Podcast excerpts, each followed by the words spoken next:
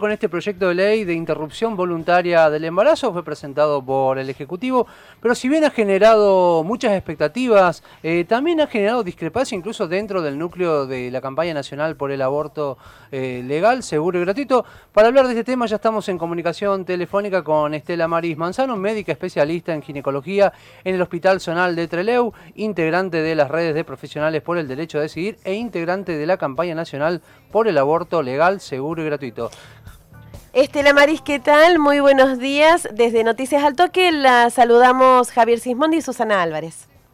Hola, buen día Javier y Susana. Un gusto, Estela, estar en comunicación contigo. Bueno, finalmente el proyecto de ley de aborto legal, seguro y gratuito llegó al Congreso, pero con iniciativa del Ejecutivo Nacional. Desde la campaña, ¿están de acuerdo con este proyecto presentado? La campaña tenía su propio proyecto algunas cosas de este proyecto son muy lindas, pero tiene un par de cosas que son muy malas, o, una, que es la amplitud para la objeción de conciencia. Y no es una cosita menor, porque cuando hablamos de una ley de aborto, hablamos básicamente de dos puntos. Un punto es despenalizar, que las mujeres que abortan dejen de ir presas, ¿no? Este proyecto plantea que la mujer ya no irá presa si aborta hasta las 14 semanas. Después puede seguir criminalizada si abortó sin causales, si no fue alguien que la atienda y que diga, esta mujer fue violada o a esta, esta mujer tenía peligro para su salud y su vida en caso de continuar el embarazo. Para mí esto ya es grave porque en realidad el 80% de las mujeres que mueren en los embarazos muere a partir del séptimo mes y en la época del parto. No lo digo yo, lo dice la Organización Mundial de la Salud.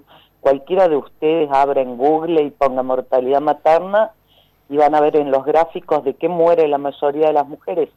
Hipertensión, hemorragia postparto, infección postparto, eclampsia, preeclampsia, diabetes gestacional. Todo nos mata al final. Entonces, bueno, por un lado está esto, despenaliza, lo cual es lindo. Es bueno que dejen de ir mujeres presas, niñas presas, mujeres a las que por ahí el hospital y todo el mundo les negó la atención médica y que encima se vean criminalizadas. ¿Por qué creo que la criminalización no? Porque toda mujer arriesga su vida para que haya un niño que nazca vivo. Las embarazadas no tienen bebés adentro tienen embriones o fetos, para que lleguen a ser bebés, esa mujer va a arriesgar su vida en un parto. Una de cada 500 mujeres en Argentina muere en un parto. Es más peligroso que tener COVID, ¿sí? En el COVID mueren por ahí una persona. Ahora cuando no había hospitales se llegaba al 2% y declaramos una emergencia nacional, ¿sí? Eh, al 2 por mil y bueno, una de cada 500 mujeres, me arma lío con los números. Pero el otro tema eh, importante para hablar es la objeción de conciencia. Y el proyecto de la campaña no incluye la objeción de conciencia.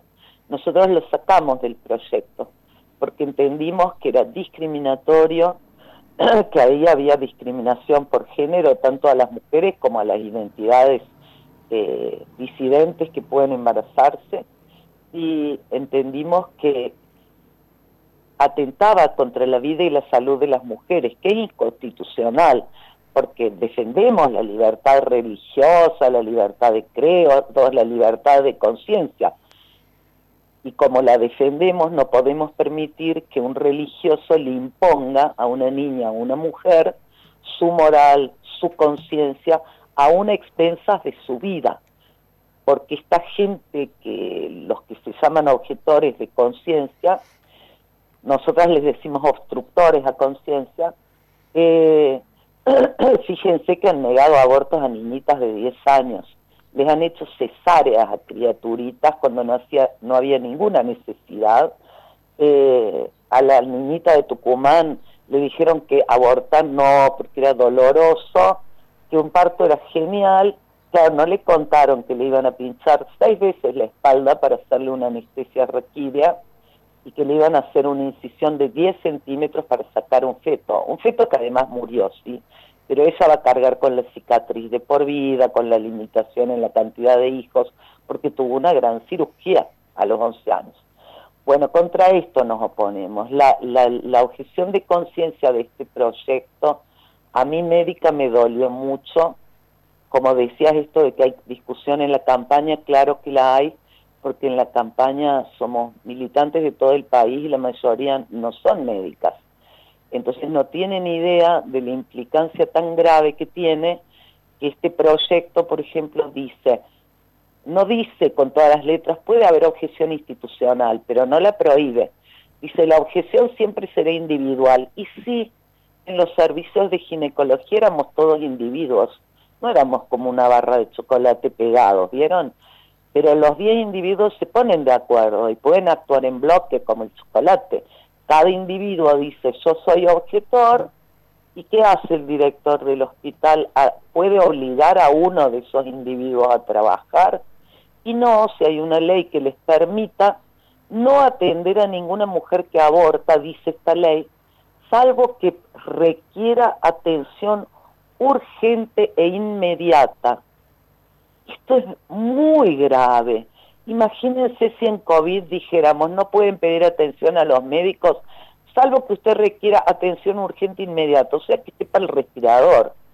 Si tiene una neumonía por COVID, ni siquiera le vamos a dar corticoides Imaginémonos un varón que yo diga, yo como no quiero atender violadores ni violentos, no me los aguanto, eh, solo los voy a atender si están graves.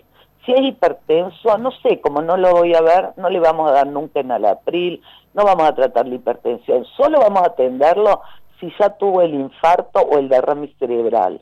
¿Le sirve de algo a esa persona? ¿O los médicos ya llegamos muy tarde? Y es así, llegamos muy tarde. Los médicos queremos tratar a la persona cuando tiene el dolor de garganta, tratar la angina, no cuando ya la angina no tratada causó una glomerulonefritis con insuficiencia renal y la persona precisa diálisis. Estela, tarde. Estela, eh, eh, usted que conoce lo que sucede en la comunidad médica y que además es militante de este derecho de las mujeres al aborto legal, seguro y gratuito, em, ¿cree que aún eh, yendo para adelante esta ley que está que logró llegar al Congreso eh, con este em, importante vacío relacionado con la objeción de conciencia, ¿cree que en la comunidad médica eh, hay eh, mayor cantidad de médicos que pueden ser objetores que los otros que no? Sí, eh, no lo creo, lo sé. Hay un 95% de objetores. En Argentina no es que hoy el aborto es clandestino y no sabemos qué va a pasar. En Argentina tenemos una ley de aborto, que es el Código Penal que dice que a una mujer le corresponde el aborto si fue violada o el embarazo pone en peligro su vida y su salud. Durante muchos años esta ley no se respetó. Y es igual a la ley inglesa actual, ¿eh? No es una ley mala, una ley inútil, una ley que no sirve para nada. Esta ley, que se llama aborto por causales y no por plazos, con esta ley en, en, Argentina, muchos médicos en Córdoba, muchos en Buenos Aires, muchos en Trelew, estamos haciendo abortos a toda mujer que lo pide, porque sabemos que el peligro más grande está al final. Poco a poco hemos ido aumentando. Esta ley, digamos, entró en vigencia en el país recién con el fallo FAL en 2012 para el resto del país, en Chubut en 2010, porque se abortó, lo hicimos hasta en 2010 y tuvimos nuestra propia ley que decía que hay que respetar el Código Penal en 2010.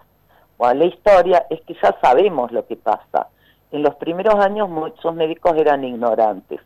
Cuando ya se explicó bien y se capacitó médicos, y en todo el país a partir del 2012 muy fuertemente, ya sabemos que hay una red de médicos que hace abortos, pero también sabemos que capacitando, buscando al médico militante, al médico que diga voy a trabajar aunque la ley no me obligue, porque, porque soy muy ético, y de cada servicio de 15 por ahí tenemos uno.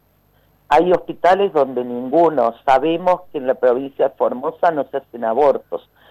eh, ni a niñas violadas. Sabemos que en Corrientes en todos estos años se le hizo a una sola niñita con discapacidad y violada.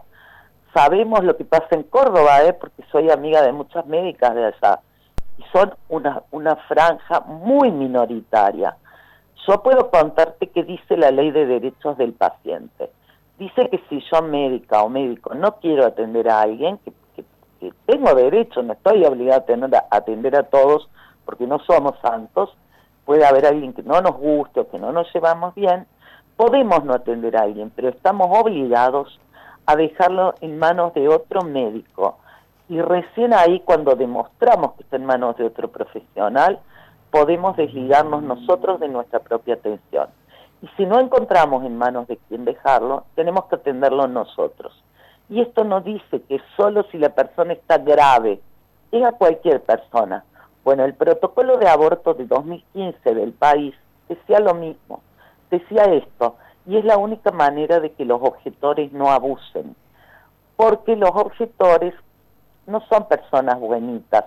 La persona que está dispuesta a negarle el aborto a una mujer hipertensa, a una mujer con una cardiopatía, a una niña de 10 años, y a decirle no, que lo tenga y lo den adopción, y no me importa qué pasa con la vida, sabiendo que esas niñitas triplican el riesgo de morir en un parto, esa persona es una persona violenta, y esas personas nos intiman a los no objetores para que nos sumemos y nos maltratan.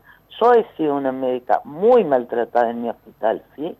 A mí me bajaron el sueldo, a mí me han intentado sumariar dos veces, a mí me acusaban de, de cualquier cosa. Nunca prosperó, obviamente, soy una mujer absolutamente respetuosa de los derechos humanos. Siempre se pudo demostrar que las acusaciones eran falsas, pero que las buscaron, las buscaron, que amargaban mi vida, amargaban mi vida. Entre el EU cuatro ginecólogos dejaron de hacer abortos por la violencia a la que nos sometía el jefe de servicio, tres generalistas en mi ciudad nada más. Entonces, no se le puede dar alas a los objetores. Las leyes están para cumplirse. Esto que vos me preguntas de, ¿y son mayoría? Hagamos una ley que diga que los docentes pueden dejar de dar clase a los discapacitados y a las personas migrantes. ¿Qué creemos que pasaría? ¿Seguiría todo bien o resulta que las madres de discapacitados enseguida se quedarían sin escuelas donde llevar a sus hijos? Y los chicos bolivianos o peruanos o, de otros colores no tendrían dónde ir. ¿Sería justo una ley así que diga que a la escuela el docente puede enseñarle a un grupo pero a otro grupo no? ¿Y de qué modo esto es justo con mujeres y niñas? ¿Por qué con nosotras sí se puede permitir la discriminación?